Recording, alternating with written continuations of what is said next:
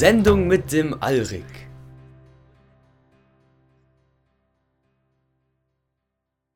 Im reichsten Land auf deren, der größten Macht zur See, sind wir geschworen zu dienen in Borons mächtiger Armee. Auf ewig treu verbunden sind wir auch der Heimat fern. Wir kämpfen für das Imperium, geben unser Blut für dich gern.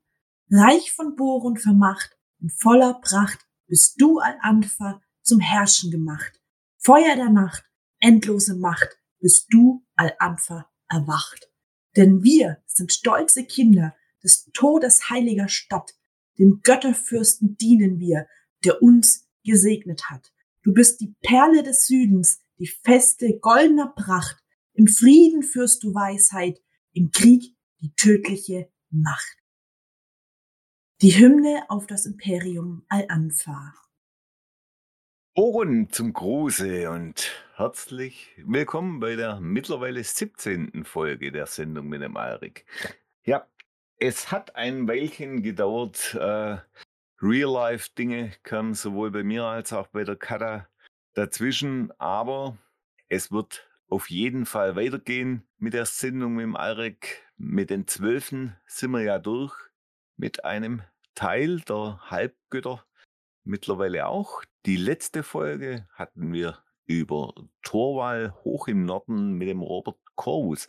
Und heute werden wir uns ans andere Ende von Aventurien begeben, nämlich zur Perle des Südens, zum Imperium und zur Stadt Al-Anfa. Natürlich möchte ich nicht mit meinem Halbwissen darüber langweilen. Nein, wir haben angefragt, um wirklich kompetente Gesprächspartner zu bekommen.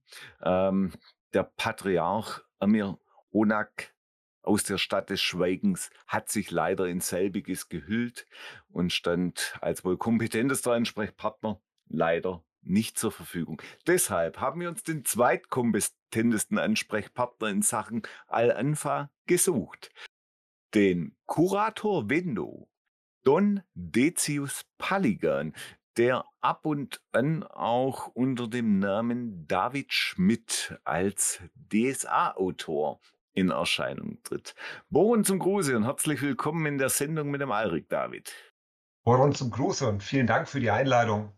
Freut mich sehr, in der Sendung mit dem Alrik heute zu Gast zu sein. Nun, ein hochtrabender Titel, Kurator Window, den dein alter Ego Don Decius Paligan trägt. David, kannst du uns vorab kurz verraten, was ein Kurator Window ist und was dieser tut? Ja, ähm, also vielleicht muss ich vorausschicken, in der Anfa gibt es eine große Zahl an äh, verrückten Titeln oder an, an, an kreativen Titeln, sage ich mal. Aber weil das so ein bisschen zur Anfa dazugehört, einfach, dass dort ähm, jeder alles werden kann und jeder auch behaupten kann, alles zu sein, grundsätzlich erstmal. Und es gab schon in der allerersten DSA-Spielhilfe zu Al-Anfa eine große Liste mit wichtigen Menschen in der Stadt, mit ganz exotischen und kreativen Titeln. Und in dieser Tradition steht auch der Titel des Kurator Wendo. Im Grunde geht es darum, das ist so eine Art, ja, positiver Verkäufer der Außenpolitik. Man könnte auch sagen, ein, ein Propagandaredner.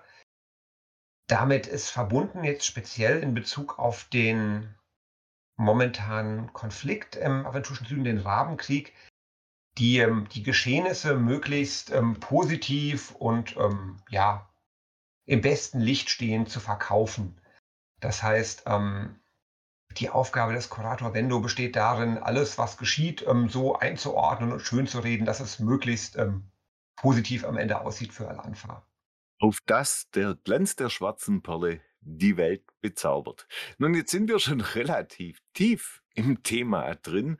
Ähm, wollen wir uns doch erstmal über ein paar grundlegende Dinge unterhalten. David, wir kennen uns doch schon eine ganze Weile persönlich. Doch äh, nur, dass du unseren Zuschauern erzählen, wer du bist, was dich mit dem schwarzen Auge verbindet und wie du zu DSA gekommen bist. Ich ja, heiße David, ähm, bin begeisterter Leser und Rollenspieler und auch Live-Rollenspieler. Und das schwarze Auge ist schon seit langer Zeit ein wichtiger Teil meines Lebens und begleitet mich auch in vielen Bereichen. Ich bin Spieler, ich bin Spielleiter Ich bin seit einiger Zeit auch Rollenspielautor. Ich habe mich sogar in meinem Studium mal mit Rollenspielen beschäftigt und habe dann später meine, meine Doktorarbeit im Bereich Literaturwissenschaft über Fantasy-Rollenspiele geschrieben als eine besondere Form des kreativen Erzählens. Und angefangen hat das alles ähm, in meiner Schulzeit. Das war Mitte der 90er Jahre, wo ähm, ja, ich dann auch vermehrt angefangen habe, fantastische Romane zu lesen. Und ein Freund von mir, ein guter Freund, der hatte die, die Basisbox, das war die DSA 3 Basisbox. Und die hat er mal mitgebracht zu einer Geburtstagsfeier bei mir zu Hause. Und wir haben uns das angeguckt und haben das dann auch gleich losspielen wollen. Das hat erstmal nicht geklappt, weil wir alle keine, keine Helden, keine Charaktere hatten, die ja erst erstellt werden mussten.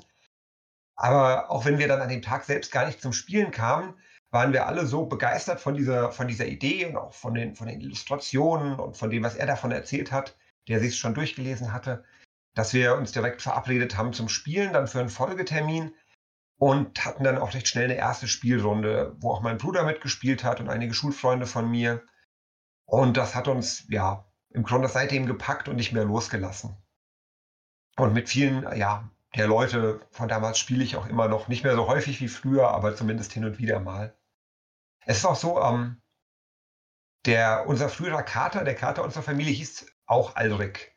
Also als sichtbares Zeichen der Rollenspielbegeisterung meines Bruders und, und von mir. Das ähm, ja, war so ein Thema, das hat uns ähm, in der Schulzeit schon sehr beschäftigt und ja, eigentlich nicht mehr losgelassen. Wir, wir hatten zwar einen Spieleladen auch im Nachbarort, aber die, die Abenteuer, die man kaufen konnte, die waren für uns damals äh, so Taschengeldniveau-mäßig ziemlich teuer. Und für die anderen in der Runde auch. Wir waren ja alle so ein Alter, alle, alle Schüler.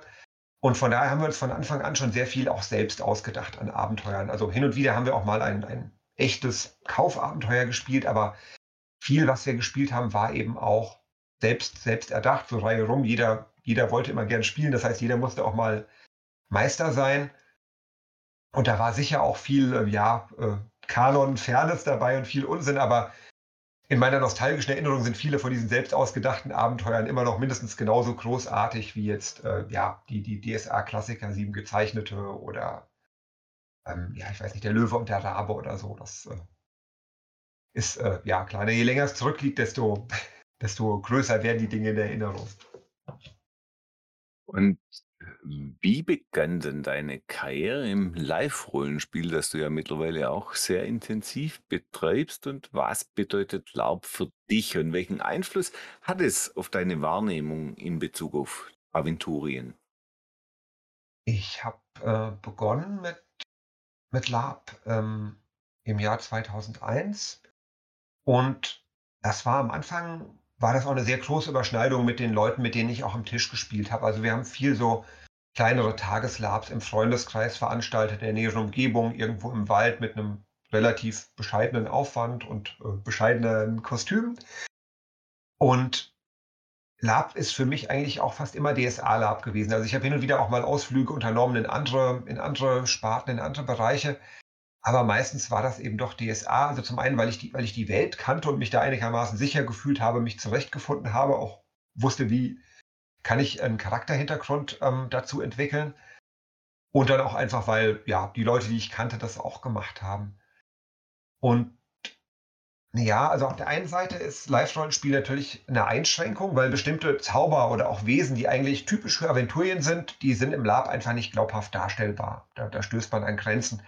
Und auf der anderen Seite ermöglicht Lab eben aber auch nochmal ganz andere Erfahrungen, weil du, ähm, also bestimmte Dinge, zum Beispiel das Adrenalin in einem Kampf, was ich, was ich im Lab empfinde, das ist ähm, bei mir im Pen and Paper bei längeren ausgewürfelten Kämpfen eher nicht der Fall.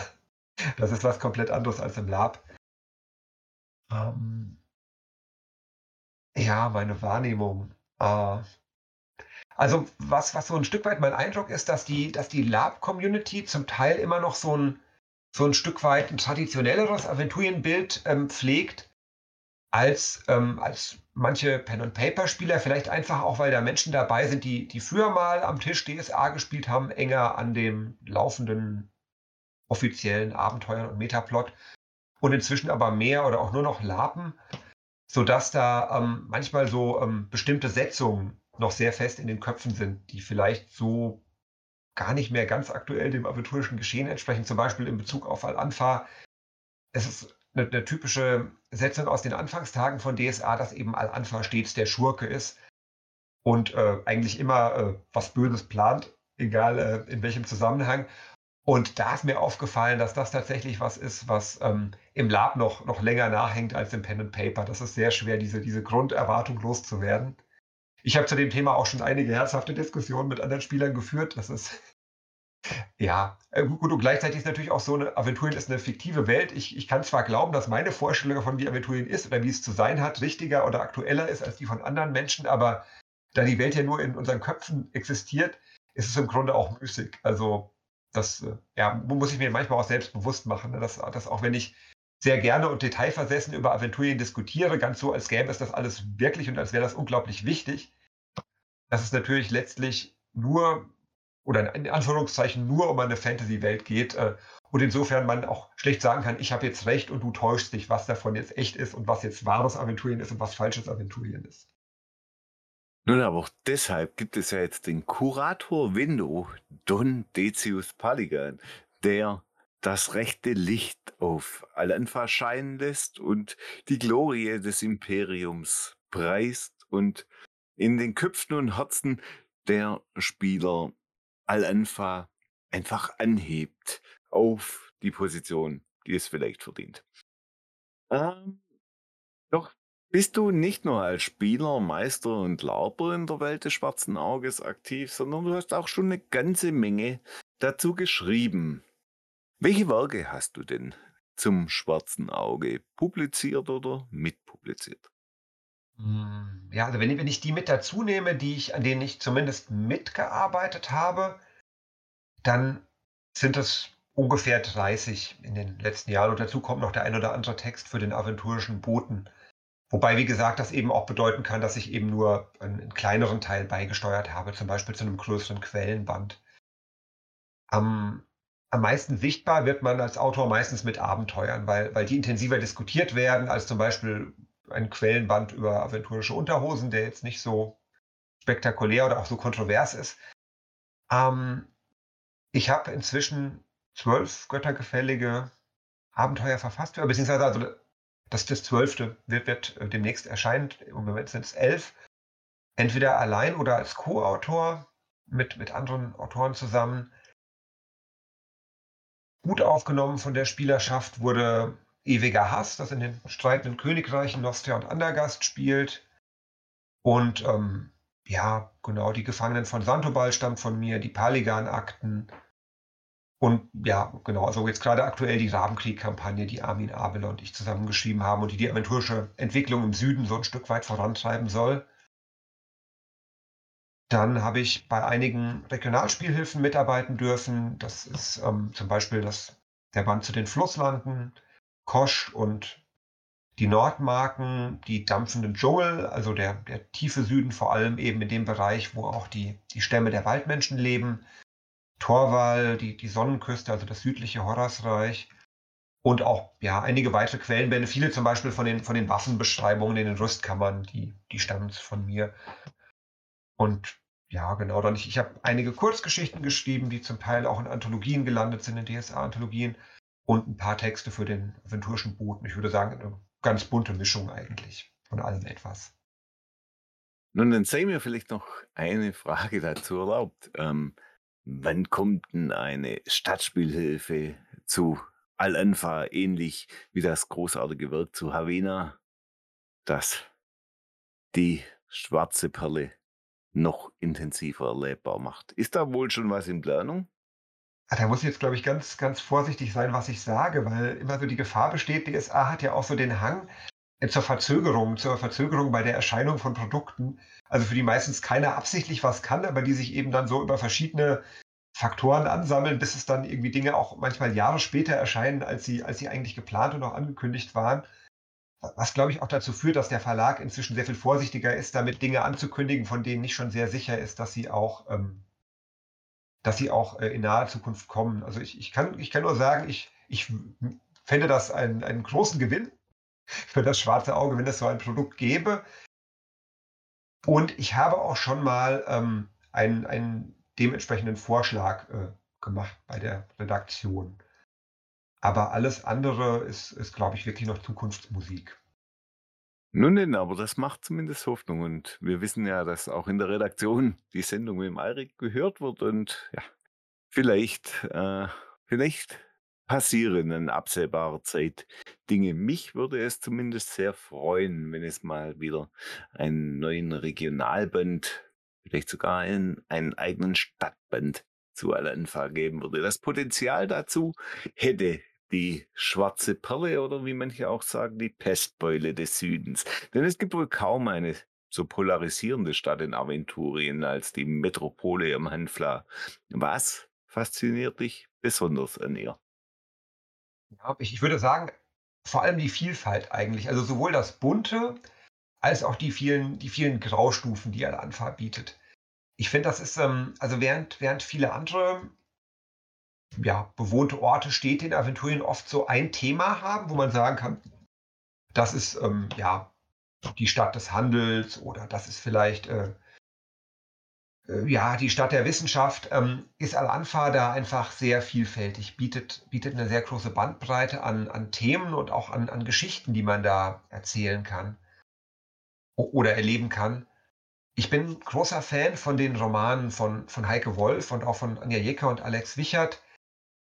Und für mich machen die, deren Romane auch die, die Region sehr lebendig und ermöglichen es unglaublich tief in die Welt einzutauchen.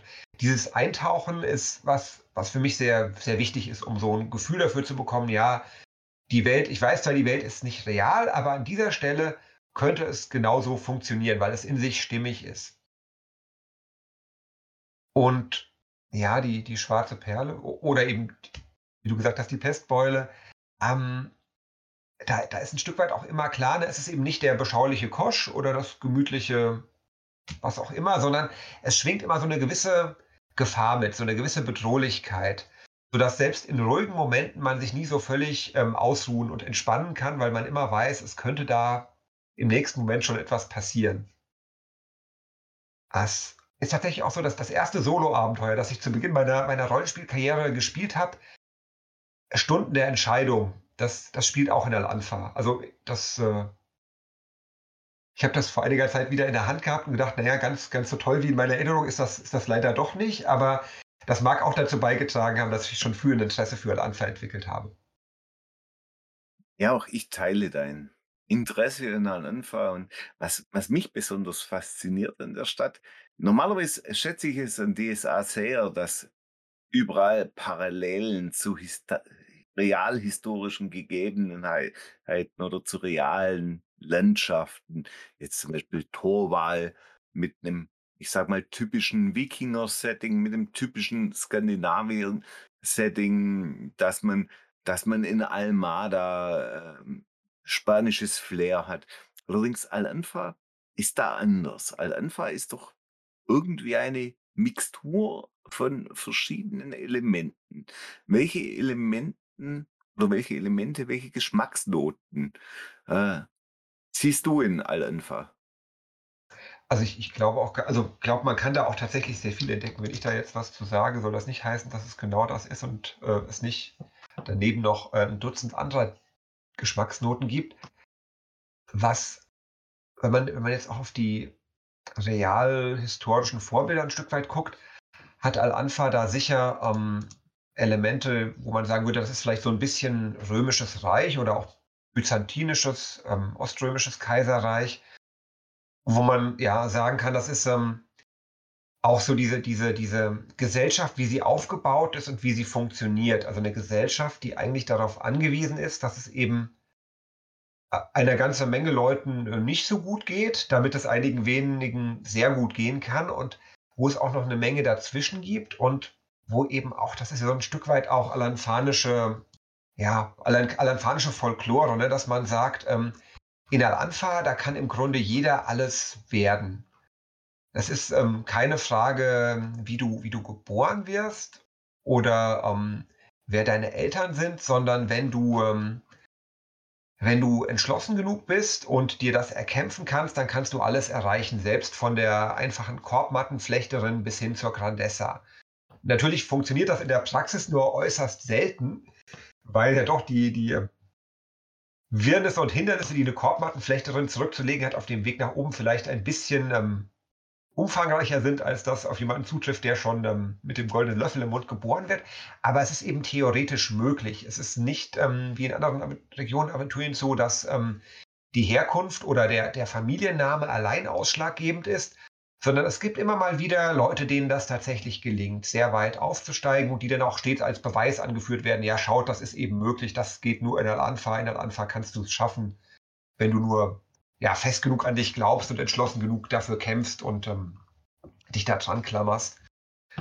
Das ist so ein bisschen, finde ich, auch, ähm, das ist so ein bisschen auch der American Dream. Ne? Das, das spielt da schon auch mit rein. Also dieses ähm, Al-Anfa ist ja auch ein, ähm, eine Stadt oder, oder eine, ein Reich, was quasi viel Zuzug genießt. Also wo aus dem ganzen restlichen Kontinent ähm, Menschen hinkommen, die es anderswo ja, äh, ziemlich gegen die Wand gefahren haben und sagen, ich mache einen Neuanfang und da gehe ich nachher Anfang, weil die nehmen jeden und da ist es eben auch nicht wichtig, wo kommst du her, wer waren deine Eltern, wie viel Geld bringst du mit, sondern da ähm, hast du viele Möglichkeiten, einen kompletten Neuanfang zu schaffen.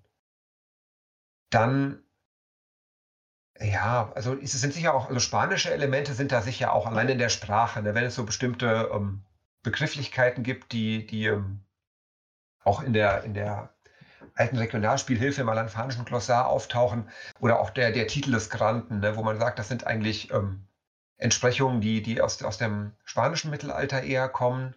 Und dann, ähm, ja, ist natürlich sicher auch so dieses, dieses ähm, Karibik-Setting, sage ich mal. Also dieses Piraten-Setting, was man ja in der, im südlichen Perlenmeer sowieso hat und in der Charybdik, wo aber eben Al-Anfa auch dazugehört, dass man eben sagt, man hat nicht nur äh, die Piraten, sondern man braucht auch jemanden, den die Piraten überfallen können. Also vielleicht so ein bisschen Neuspanien irgendwie in, in der neuen Welt, auch im, im späten Mittelalter. Und auch so dieser, dieser, dieser Reichtum, der sich eben aus der hemmungslosen ähm, Ausbeutung von Bodenschätzen ergibt, wo eben ja Gold, Silber, Perlen, Edelsteine in, in solchen Mengen gewonnen werden, dass man, dass man ganze Karawanen damit belädt und sie eben ja in den Norden oder in andere Teile des Kontinents bringt, wo dann wieder äh, Geld eingesammelt wird, was dann wieder zurückfließt und die Stadt oder einige wenige in der Stadt vor allem ja noch reicher macht. Ja, die Durchlässigkeit der Gesellschaft, die allerdings nicht nur in eine Richtung durchlässig ist, auch der Weg vom Silberberg auf eine harte Bank auf eine, in einer Galeere kann relativ kurz sein. Doch in diesem ganzen Gewirr von Grandenfamilien, der Bohrenkirche oder auch äh, Figuren wie dem Prokurator oder in Dumeton. Ja, es ist doch sehr verwirrend, das Machtgefüge in Al-Anfa. Kannst du uns einen kleinen Einblick und ein wenig Klarheit darüber geben? Ja, wie du sagst, das ist kein ganz einfaches Thema, weil da eben viel miteinander verflochten ist. Zunächst, ähm, nominell ist der Patriarch von Al-Anfa, also das Oberhaupt des al-anfanischen Ritus der Boronkirche, ist auch Herrscher über die Stadt und über das Imperium. Quasi die letzte Autorität und auch die von Boron, der in Al-Anfa als der Götterfürst angesehen wird, eingesetzte Person, der, der eingesetzte Herrscher. Aber wie das, wie das eben so ist, gibt es ähm, stärkere und, und auch schwächere Patriarchen. Und der, der aktuelle Patriarch, Amir Honak, ist jemand, der diesen äh, Machtanspruch nicht in vollem Umfang ausüben kann. Oder das vielleicht auch gar nicht möchte. Er ist deutlich stärker, würde ich sagen, ein spiritueller Mensch als, als seine Vorgänger in dem Amt. Dadurch ähm, ist der Patriarch zweifellos wichtig und ähm, auch nicht wegzudenken im alanfanischen System, aber er ist eben nicht allein ausschlaggebend. Dann haben wir den, den Hohen Rat der Zwölf, der für fast 400 Jahre bis eigentlich in die jüngste Gegenwart hinein das entscheidende Herrschaftsgremium in der Landfahr war. Traditionell ist der ähm, Hohe Rat der Zwölf besetzt mit, ähm, also geteilt, bestehend aus, aus sechs einflussreichen Geweihten der Boronkirche und sechs Mitgliedern der mächtigen Grandenfamilien. Nun wurde der Hohe Rat vor einigen Jahren durch den neuen starken Mandelanfang abgeschafft, aber die Traditionen, der dieser Rat stand und, und die Menschen, die auch als, als Mitglieder des Rates die Geschicke von, von Stadt und Imperium gelenkt haben, all das verschwindet natürlich nicht einfach von einem Tag auf den anderen, sondern das ist in den Köpfen noch da und es gibt auch viele, die die alte Ordnung gerne wieder so hätten, wie sie vor kurzem noch war. Und ja, genau, also der, der neue starke Mandalanfa, ähm, Oderin, du hast ihn schon genannt, der, der schwarze General, ein brillanter Heerführer und, und Stratege auch, der sich nach einer kurzen Zeit der Unruhen zum, selbst zum, zum de facto Herrscher des Imperiums aufgeschwungen hat. Und ähm, er hat viel von dem, wofür Al-Anfa eigentlich steht, wofür es bekannt ist, den Kampf angesagt. Korruption, Vetternwirtschaft, Intrigen. Ähm, und es ist deswegen auch keineswegs bei allen in der Schwarzen Perle beliebt, genießt aber eben einen starken Rückhalt in der Armee und, und der, in der Flotte und auch bei den, bei den Fahner, also bei den, bei den einfachen Menschen in der Stadt. Und ja, genau. Dann, dann ähm, natürlich die, die, ähm, diejenigen, die durch den Aufstieg des schwarzen Generals am meisten verloren haben, die, die alten Grandenhäuser. Das sind, ähm, das sind die acht Familien, die über Jahrhunderte im Grunde im, teils im Verborgenen oder teils auch ganz offen die Geschicke Al-Anfas gelenkt haben und mitbestimmt haben und dabei unsagbar reich geworden sind und auch mächtig geworden sind. Und die sehen ihre Macht und ihren Einfluss durch den schwarzen General in Gefahr und das natürlich auch ganz zu Recht. Das ist äh, ja keine reine Paranoia.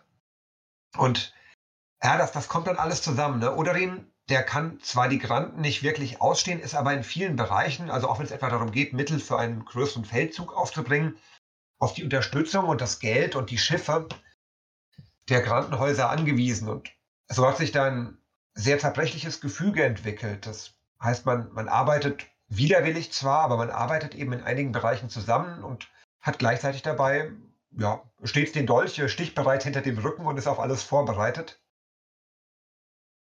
Und ja, genau, dann, dann kommt noch dazu, worüber wir gerade schon gesprochen hatten, ne, diese, diese, diese ähm, Aufsteigergesellschaft, ähm, dass eben auch die Dinge nicht so statisch sind wie in anderen Reichen, wo es vielleicht Dynastien gibt, die seit Jahrhunderten eben einen, einen Grafentitel führen oder einen Herzogentitel oder ähm, eben für, für eine hohe Kontinuität stehen, sondern dass sich die Dinge auch häufiger mal verändern können, schnell und unerwartet verändern können. Dadurch, dadurch kann man sagen, es gibt in der Anfang so ein, ein, ein Jeder gegen jeden und gleichzeitig aber eben auch ein, ein Jeder mit jedem. An, an vielen Stellen hat man so ganz starke wechselseitige Abhängigkeiten. Es gibt ständig wechselnde Bündnisse, es gibt ähm, überraschende Seitenwechsel und das finde ich macht auch einen großen Reiz des Spiels in Al-Anfa und, mit Al-Anfa aus, dass man eben ähm, ja überraschende Veränderungen herbeiführen kann, ohne dass das jetzt völlig unplausibel wirkt im Vergleich zu vorherigen Ereignissen. Du, du sagtest, die Schiffe, ähm, die, die gehören den Grandenfamilien, also quasi die, die alanfanische Marine gehört gar nicht dem Imperium, sondern eigentlich einzelnen Granden. Ja, das stimmt, genau, genau. Es ist, ähm, ja, das ist, gibt es wahrscheinlich in dieser Form in Aventurien auch nur in der Anfa, dass man eben auch das Imperium nicht einfach Krieg führen kann oder, oder zur See äh, Krieg führen kann, sondern dass es da auch ähm, auf, auf ähm, Konsens angewiesen ist. Ein Teil der Flotte ähm, ist, gehört, ist unmittelbar der Boronkirche unterstellt.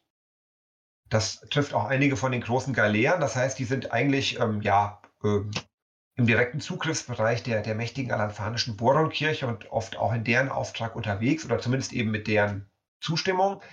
Und ein weiterer großer Teil ähm, ist Eigentum der Grandenfamilien, die die Schiffe eben sowohl nutzen für Handel als auch für, ich sage mal, piratenähnlichen Erwerb oder eben auch ähm, sie zur Verfügung stellen für ähm, in, in den Dienst des Imperiums.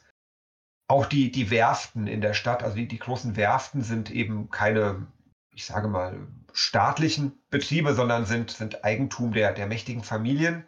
Es gibt auch einige Schiffe, die tatsächlich eben der Schwarzen Armada ganz direkt zugeordnet sind, die also quasi, ja, Schiffe des Imperiums sind, aber das ist eben nur ein Teil und das, ähm, ja, genau, kommt wieder zu dem zurück, was, was ich gerade schon sagte, die, diese Abhängigkeit voneinander keiner kann so richtig ohne den anderen. Also um außenpolitisch wirken zu können, braucht Al-Anfa Einigkeit.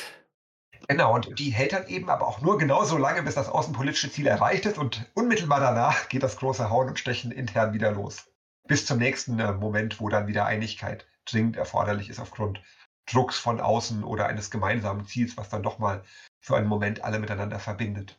Weil das, das außenpolitische Gefüge im, im, im Süden unseres Lieblingskontinents ja auch alles andere als einfach ist. Da gibt es ja verschiedene Allianzen, eine goldene und eine schwarze Allianz. Dann gibt es noch ein altes Vizekönigreich Meridiana.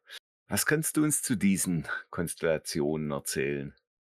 Ja, die, ähm, also zunächst vielleicht mal, das sind tatsächlich die, die, ähm, die Schwarze Allianz und, und die Goldene Allianz, das sind so die beiden großen äh, Machtblöcke, sage ich mal, im aventurischen Süden.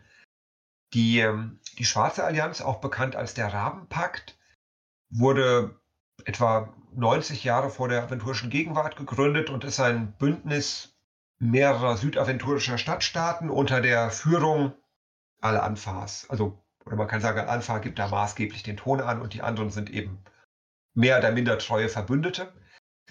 Und die, die Goldene Allianz ist ein Bündnis, das sich gewissermaßen als, als Gegengewicht zur Schwarzen Allianz gebildet hat. Das heißt, ähm, da haben die, ähm, die Stadtstaaten und Akteure im Süden, die eben nicht Teil der Schwarzen Allianz sind, sehr schnell gemerkt, ähm, auch wir müssen uns organisieren, auch wir müssen uns zusammenschließen, um ähm, wehrhaft zu sein und ähm, ja, uns gegenseitig schützen zu können.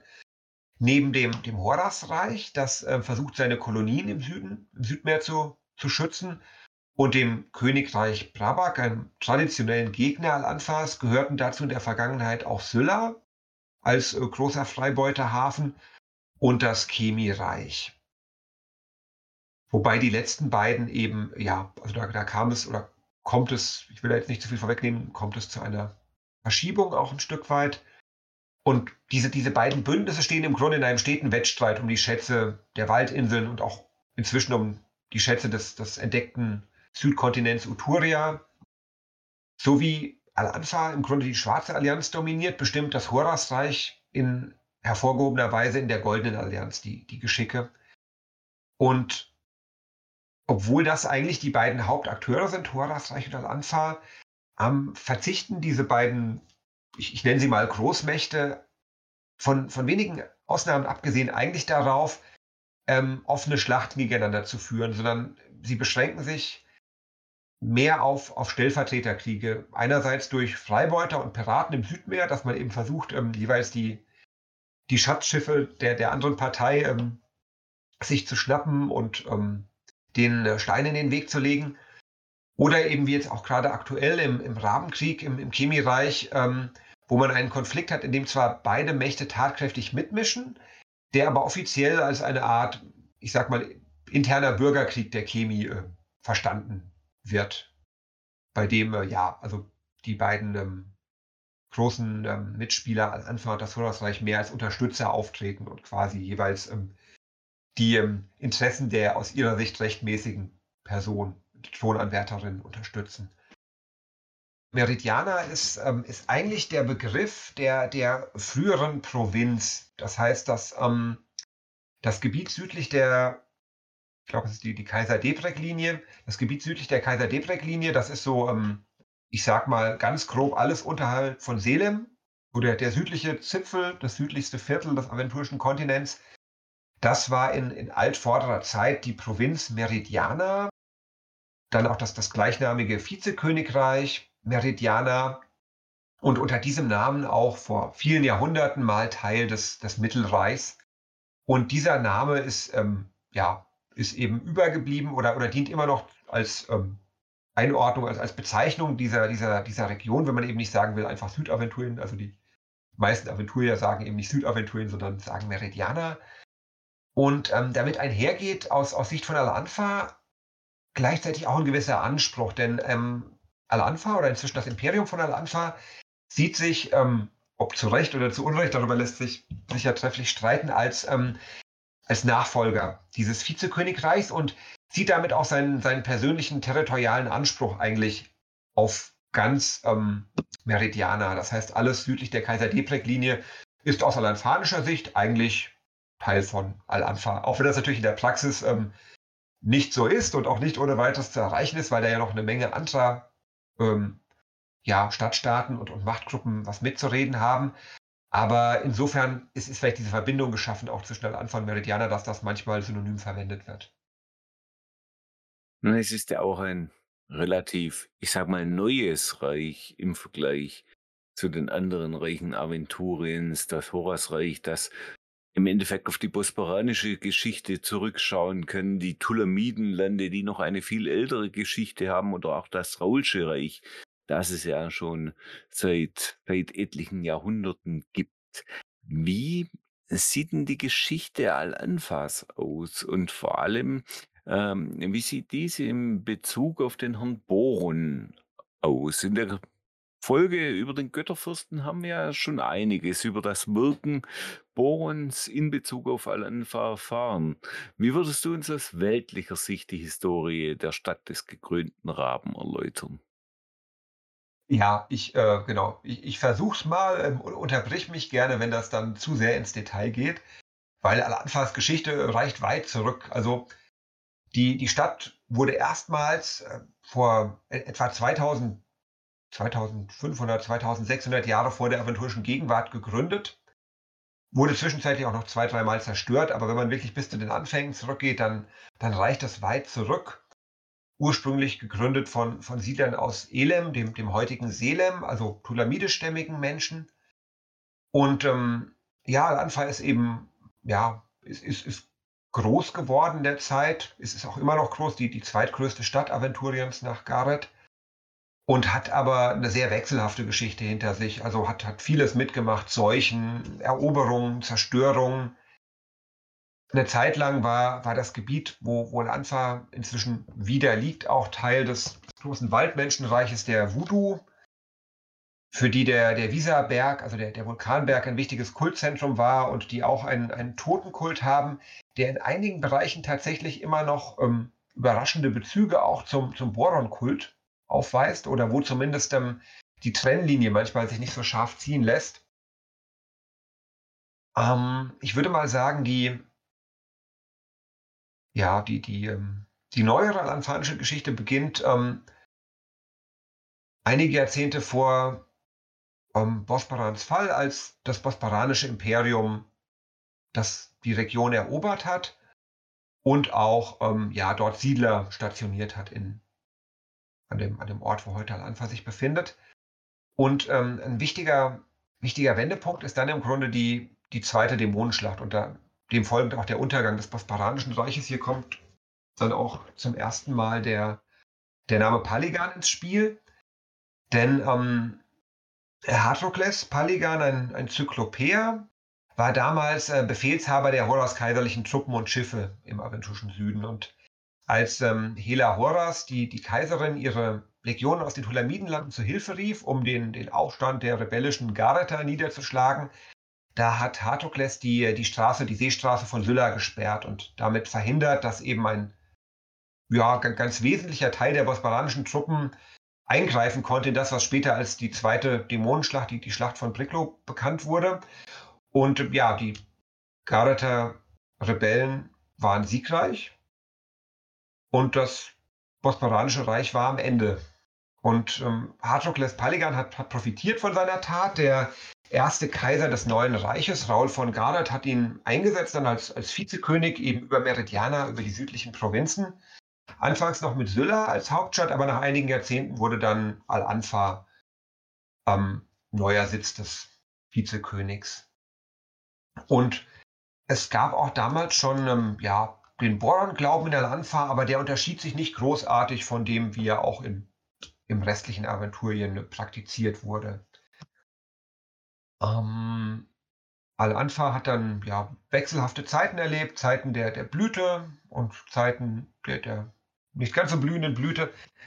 Er ist aber letztlich immer mehr gewachsen, sowohl an Größe als auch an Macht und war auch für einige Zeit die wahrscheinlich mächtigste Stadt des Kontinents und auch nochmal größer und, und, bevölkerungsreicher als das damalige Gareth. Gleichzeitig sind dabei eben mit, mit Macht und Reichtum auch ähm, ja, Dinge wie, wie Selbstüberschätzung und Dekadenz gewachsen. Es haben finstere Kulte Einzug gehalten in der Stadt. Ich glaube, Joha hat das auch schon erwähnt, sogar in der Folge zu Boron, ne? Die, ähm, die große Seuche. Deswegen halte ich mich da am besten kurz. Ähm, es kam, genau, kam dann eben die, die große Seuche, die die Stadt heimgesucht hat, wohl als, als Strafe der Götter und mehr als die Hälfte der Einwohner dahin gerafft hat. Und es heißt eben, äh, Golgari selbst, der, der Rabe Borons, habe die Stadt damals gerettet vor der totalen Auslöschung. Verbunden aber eben auch mit einer mahnenden, mit einer Warnung, mit einer mahnenden Prophezeiung, dass äh, eine noch schlimmere Strafe drohen wird, wenn die Menschen sich nochmal äh, einfallen lassen, solche düsteren Wege zu gehen und quasi sich so weit von den Göttern zu entfernen. Und dieses, dieses, ähm, dieses mächtige Boron-Wunder hat dann dazu geführt, dass es eine Welle der, der Frömmigkeit, der Boron-Frömmigkeit in Al-Anfa gab. Und man in Al-Anfa auch gesagt hat, also wer hat uns gerettet? Boron. Im Grunde ist Boron der, der wichtigste der zwölf Götter und er ist der, der Götterfürst. Und ähm, in der Folge hat man auch, ähm, nachdem man festgestellt hat, dass die ähm, Gewaltenschaft in Punin der anderer Ansicht war, ein eigenes Kirchenoberhaupt ernannt und eine eigene, ja, einen eigenen Ritus der, der Boron-Kirche im Grunde gegründet, unabhängig von, von Punin, wo eben bis dahin der, ähm, dass das kirchliche Oberhaupt für, für alle Boron-Gläubigen saß. Das ist eine, eine ähm, ja, ein, ein, Zwiespalt, sage ich mal, der, der bis heute Bestand hat. In den letzten Jahren gab es wieder eine vorsichtige Annäherung, aber im Grunde ist das, ist dieses, dieses Schisma der Boron-Kirche ist ähm, ein, ähm, ja, eine wichtige Grundkonstante auch und auch ein Stück weit eine Spaltung eben zwischen, zwischen Südaventurien, wo, wo in vielen Stadtstaaten der alanfanische Boron-Glaube vorherrscht und im Norden, wo der Puliner Ritus dominiert. Al-Anfa hat sich dann ähm, etwa vor 200, 200 Jahren vor der aventurischen Gegenwart ähm, vom Mittelreich endgültig losgesagt. Das waren zwar auch schon vorher die Verbindungen dahin eher symbolischer Natur, aber zumindest offiziell war eben Meridiana bis dahin stets eine Provinz des Kaiserreichs gewesen. Und ähm, im Jahr 848 nach Bosbarans Fall hat man entschieden, nein, wir, äh, ja, wir, wir werden unabhängig und hat auch direkt äh, mit der Lossagung begonnen, ähm, ja, eine, die eigene Armee zu verstärken. Man hat eigene Münzen geprägt, die berühmten elanfanischen Dublonen, die weithin bekannt geworden sind, ähm, weil sie eben den doppelten Goldgehalt einer, einer Dukate haben, also ein, ein Doppelgoldstück. Und ähm, was die Geschichte angeht, also so die, die wichtigsten Ereignisse vielleicht der, der jüngeren Zeit, vor, vor etwa 100 Jahren hat Balhonak, ein bis dato unbedeutender, unbekannter Geweihter, einen schnellen Aufstieg in der Kirche hingelegt und das Amt des Patriarchen von der Anfang erreicht. Und ähm, Balhonak war ein sehr starker Patriarch, hat sich als unerbittlicher Herrscher erwiesen, hat die kirchliche und weltliche Herrschaft stärker als zuvor in, in seiner Person vereint und hat in der Anfang auch das Kriegsrecht ausgerufen, das bis heute dort ähm, Gültigkeit hat.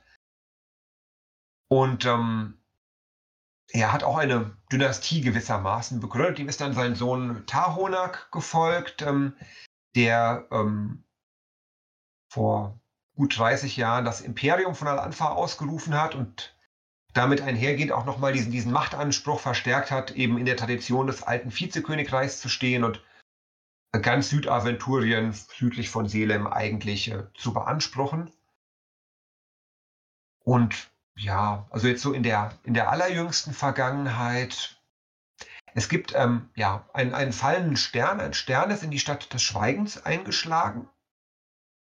Möglicherweise eine, eine göttliche Botschaft, denn ähm, ungefähr zum gleichen Zeitpunkt oder kurz danach, so sagt man, hat der, der gegenwärtige Patriarch Amir Honak ähm, eine Vision erfahren, die ihn dazu veranlasst hat, einen Boron-Zug, also einen, einen Kriegszug im Namen Borons zur Befreiung des Chemie-Reiches auszurufen. Ein Ereignis, das einmal als, als Rabenkrieg in die Geschichtsbücher eingehen wird.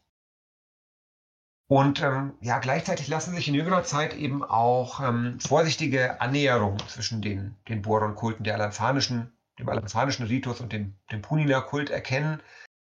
Beide Kirchen verfolgen offenbar gemeinsam das Ziel, einen Ersatz für den zerstörten Stab des Vergessens zu finden. Das ist, äh, ja, war der heiligste Talisman des Boron-Glaubens, der von beiden Kirchen herbeigerufen und genutzt werden konnte.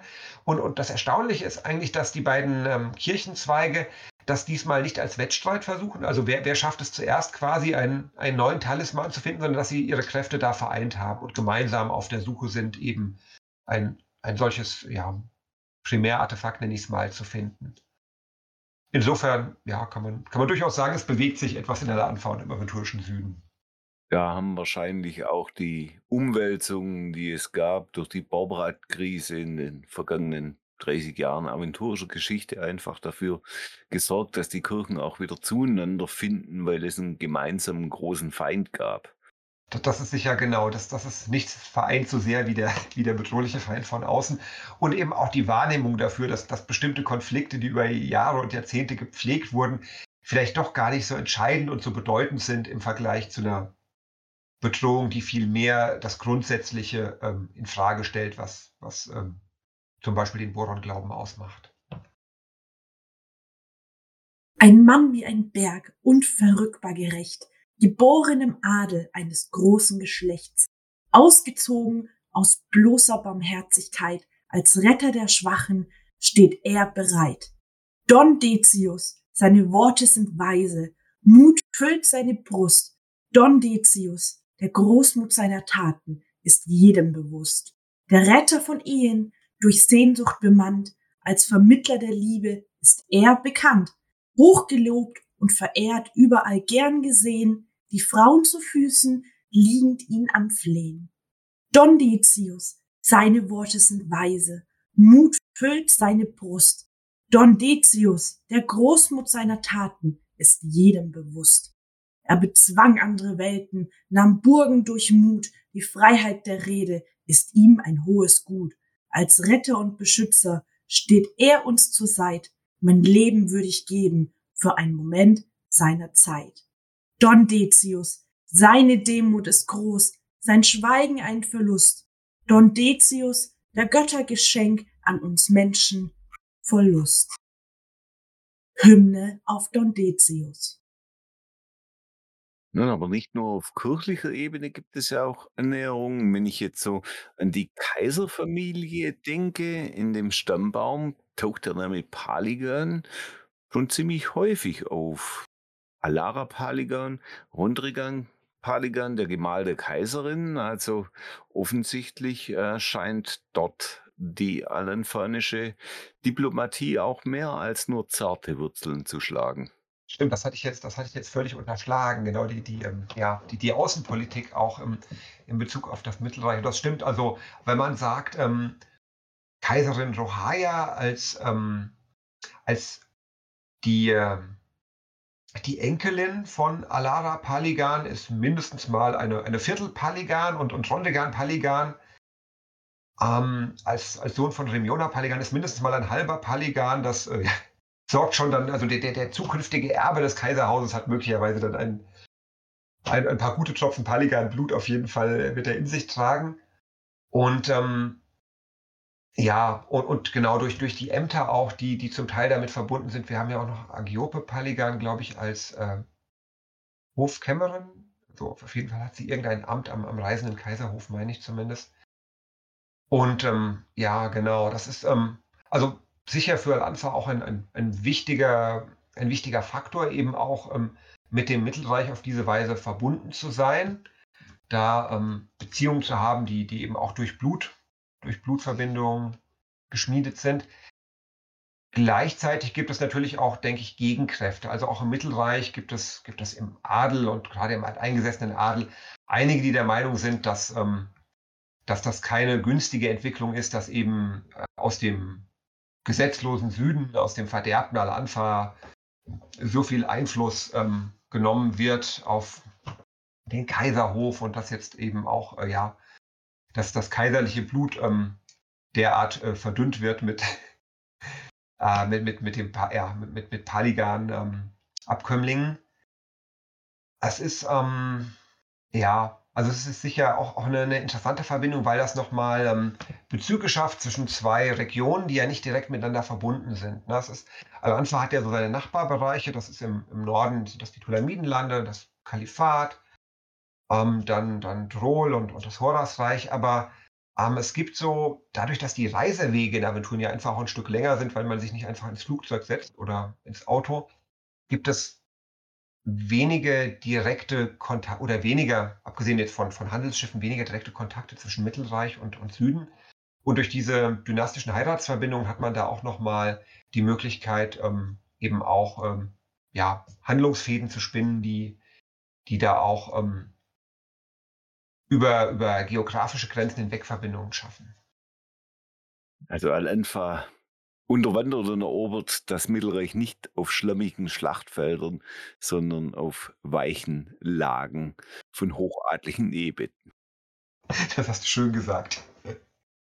Ja, aber Al-Anfa führte auch andere Kriege. Du hast vorhin schon mehrfach den Rabenkrieg, die Rabenkrieg-Kampagne erwähnt, die du zusammen mit Armin Abele geschrieben hast. Dort sind ja auch eine ganze Menge Charaktere anzutreffen, die der geneigte Larber von der einen oder anderen Con her kennt. Unter anderem dein eigener Char, Don Decius Paligan. Welche Inspiration hast du aus dem Laub für die Kampagne gezogen und vor allem, welche Eindrücke nimmt Don Decius aus den Konflikten mit und wie haben ihn diese geprägt oder wie werden ihn diese noch prägen? Also genau, der, der, die Rahmenkrieg-Kampagne war tatsächlich so in den, in den letzten, ich würde sagen, drei Jahren so das, das wichtigste Projekt auf meinem Schreibtisch. Wobei man fairerweise dazu sagen muss, die ursprüngliche Idee stammt von Armin, der wahrscheinlich so der, der größte Experte für das Chemiereich ist, den, den ich kenne. Und ähm, ich bin dann später erst dazugestoßen als jemand, der sich in Al-Anfa und ein Stück weit auch mit den, mit den für Al-Anfa wichtigen Figuren recht gut auskennt. Und ähm, viele Ideen und, und, auch Entwicklungen, die die Kampagne geprägt haben, stammen zusätzlich von, von Anja Jecke und auch von Heike Wolf. Und auch wenn die beiden jetzt nicht als Autorin auf dem Buchrücken der Abenteuer stehen, hätte es die Kampagne wahrscheinlich in der Form ohne sie nicht gegeben. Decius Paligan, wir werden ja schon drüber gesprochen. Ähm, in der Zeit des Rabenkriegs hat er das Amt des, des Kurator Vendo inne. Eine Sache, die ich auf jeden Fall aus dem, aus dem Lab mitgenommen habe, ist tatsächlich so diese, diese Informationsgewinnung und auch Informationssteuerung, weil, weil meine Erfahrung immer ist vom, vom Live-Rollenspiel, es sind unglaublich viele Falschinformationen im Spiel. Also in aller Regel nicht absichtlich, aber das ist so ein bisschen dieses stille Postprinzip. Also ein NSC ähm, platziert eine Information, die in der Regel für die Plotlösung wichtig ist und dann geht die durch drei Ohren und am Ende kommt bei der Masse der Spieler was komplett anderes an als das, was eigentlich äh, die Botschaft war, die die Orga oder die Spielleitung streuen wollte, sodass die Spieler dann irgendwas tun, nur nicht das, was eigentlich beabsichtigt war, weil sie, weil sie von völlig falschen Voraussetzungen ausgehen. Und, und diese, diese Erfahrung war tatsächlich auch ein, eine Sache, wo ich gesagt habe, ja, ähm, auch bei einem Krieg in einer Fantasy-artigen, mittelalterähnlichen Gesellschaft ist ähm, die, die, die Informationshoheit ähm, eine wichtige Sache. Also das, ähm, es ist nicht nur wichtig, ähm, was tatsächlich im Krieg passiert ist, sondern mindestens genauso wichtig ist auch, was darüber erzählt wird und was die Leute darüber glauben. Weil eben in aller Regel, also wie, wie im Lab auch, und sicher auch wie, wie in unserer realen Gesellschaft, ähm, die wenigsten die Menschen die Möglichkeit haben, alles aus erster Hand äh, sich selbst an Informationen zu beschaffen, weil sie eben nicht dabei sind oder weil sie, weil sie weit entfernt wohnen oder sie vielleicht auch gar nicht so genau interessiert und dann eben wenn man nur glaubhaft genug behauptet, das ist so oder das ist so oder wir haben jetzt gewonnen und das war ein gerechter Krieg, dann, dann ähm, ist das mindestens so wichtig wie, äh, wie das, was tatsächlich geschehen ist. Und da in Al-Anfa eben auch bestimmte ähm, Vorstellungen von, von, von Wahrheitsliebe oder von, von Ehrenhaftigkeit nicht so bestehen wie in anderen aventurischen Regionen, bietet sich das meiner Meinung nach auch an, dass eben Al-Anfa auch das, ähm, diese nicht unbedingte Verpflichtung zur Wahrheit, dass das auch nutzt, um eben auch ein Stück weit ähm, selbst zu steuern, was wird erzählt über das, was, was gerade geschieht oder was geschehen ist. Und ja, klar, da, da äh, Don Decius jemand ist, der sehr gerne redet, schien er mir auch sehr passend für diese Rolle. Ähm, einfach ja so ein bisschen äh, wir, wir haben es dann so gemacht, dass wir die, dass die einzelnen Abenteuer der Kampagne, die werden jeweils durch ein Zitat von ihm eingeleitet, indem er dann irgendwas schön redet oder Ereignisse, die zuvor stattgefunden haben, so verdreht, dass sie irgendwie möglichst positiv für Al-Anfa erscheinen. Wo aber eben auch rauslesbar ist, dass das eben, äh, ja, dass man das durchaus mit dem Augenzwinkern lesen kann und es nicht so richtig überzeugend immer klingt. Ähm, ja. Ansonsten, ähm, welche, welche Eindrücke, was, ja, welche Eindrücke nimmt. Also äh, Decius ist ein Mensch, der, der immer zu scheitert. Äh, erfahrungsgemäß auch, auch an seinen eigenen überzogenen Erwartungen und, und, seinen Vorstellungen davon, wozu er in der Lage ist und, und was ihm eigentlich rechtmäßig zusteht. Und ähm, er startet mit, mit großen Ambitionen in diesen Krieg. Also in, in der Kampagne selbst äh, spielt er nur spielt er nur am Rande eine Rolle, ist jetzt keine, keine ganz zentrale Figur der Handlung, aber ich habe mir natürlich trotzdem Gedanken gemacht, was, wie ihn das so beeinflusst und wie ihn das so prägt, was er da erlebt. Und ähm, es geht für ihn im Grunde so aus, dass ähm, er am Ende genauso viel oder genauso wenig hat wie zuvor und dementsprechend auch so ein bisschen enttäuscht und beleidigt ist, weil viele andere eben während des Feldzugs Ruhm errungen haben, Orden erhalten haben, Beute gemacht haben und er dagegen so ein Stück weit leer ausgegangen ist.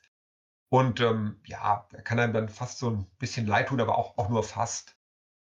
Ich habe ähm, ihn auch deswegen mit, mit dort eingebaut, weil es mir wichtig war, ähm, dass in der Kampagne, die auch viele, viele ernste Momente hat oder viele vielleicht auch düstere, düstere Szenen, dass da auch Figuren mit dabei sind, ähm, die dazu beitragen, dass ähm, humorvolle Szenen nicht zu kurz kommen, weil ich finde es wichtig, da eine, eine, gute Mischung zu finden. Und meine Erfahrung ist auch, dass die meisten Spieler ähm, nicht immer nur ernst spielen können und auch wollen, sondern dass es eben auch, um, um auch mal tiefgehende Szenen und, und sehr ernste oder sehr tragische Szenen zu erleben, wichtig ist, immer so ein bisschen auch eine Abwechslung zu haben zwischen, ja, ich sag mal, schweren und leichten Szenen.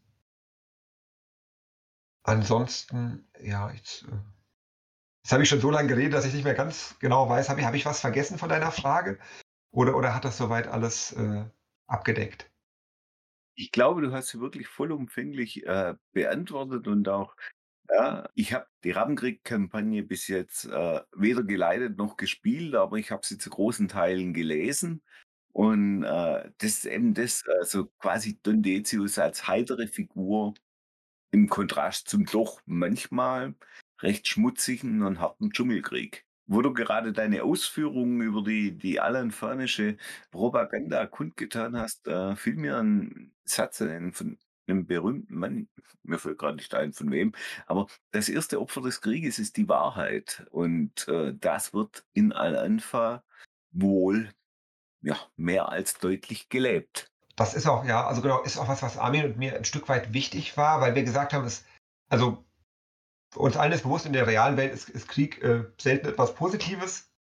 Und ähm, es, es, kann auch aventurische Regionen geben, wo wir eben sagen, da ist aber trotzdem, es ist in irgendeiner Form eine Art, eine Art gerechter Krieg oder auch ein heroischer Krieg, sei das eben eine Verteidigung gegen einen Invasor oder gegen eben einen Kampf gegen ein, ein Reich, was so ähm, verderbt ist und eben so abwegige Vorstellungen hat, so fern von der Moral der, der rechtschaffenen Menschen, dass eben der Krieg gerechtfertigt ist.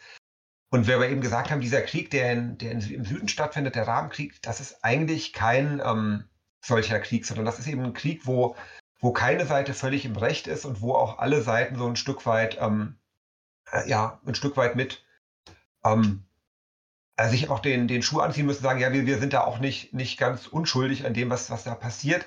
Und wo auch die Helden eben herausgefordert sein sollen, dass sie, dass sie mal hinterfragen müssen. Hier ist es jetzt nicht, ähm, keine Ahnung, wir sind jetzt nicht die tapfere Heldengruppe, die äh, die Greifenfurt gegen die Orks schützt, weil die Orks so böse sind und uns immer zu angreifen, sondern wir sind eben Teil von einem, egal ob, ob wir die Kampagne auf ähm, Seiten der Horasischen Partei spielen oder auf Seiten der Alanfanischen Partei, wir sind immer wieder auch vor moralische Entscheidungen gestellt und müssen eben auch ähm, ja hin und wieder Entscheidungen treffen, die auch die auch die Charaktere, denke ich, prägen und auch ähm, darüber entscheiden, wie sie sich weiterentwickeln und eben auch die, dieses Bewusstsein, ne, dass also, weil die, die Helden ja auch mitkriegen, ne, was, was wird über den Krieg erzählt und was haben sie wirklich erlebt und wo gibt es da, da auch Unterschiede dazwischen? Ja, auf jeden Fall eine sehr, sehr interessante, spannende und auch herausfordernde Kampagne, auf die wir jetzt eigentlich gar nicht weiter eingehen wollen, weil sonst würde es wahrscheinlich irgendwann in der Bereich der äh, Spoiler gehen und ja, ihr da draußen sollt ja auch euch die Hefte kaufen, es lohnt sich wirklich und die spannende Kampagne des Rabenkriegs, wie David gerade gesagt hat, entweder auf horasischer oder auf allen ferner Seite als Helden erleben, durchleiden und durchleben. Ja, David, äh, du hast heute zumindest äh, ein wenig mehr Leben in die schwarze Perle des Südens gebracht, einige wirklich spannende Details und Hintergründe beleuchtet und dafür schon mal vielen herzlichen Dank, vielen Dank, äh, dass du zu Gast warst in der Sendung mit Malrik. Ja, nochmal vielen Dank für die Einladung. Hat mich auf jeden Fall gefreut, hier zu sein. Ja, David, äh, danke nochmals für deine Ausführung. Und nun, die, guck auf die Uhr, eine Stunde ist mittlerweile gut rum. Und ihr da draußen seid jetzt hoffentlich ein wenig schlauer, was die Stadt im des Rahmens im Süden unseres Lieblingskontinents angeht. Und ich kann euch eins versprechen, es wird bald weitergehen. Die Pause zur nächsten Folge wird nicht mehr allzu lange sein. Wir sind gerade schon fleißig am Plan. Dann bleibt mir jetzt nur noch zu sagen, bis bald, irgendwo in Aventurien. Euer Alrik. Das war die Sendung mit dem Alrik.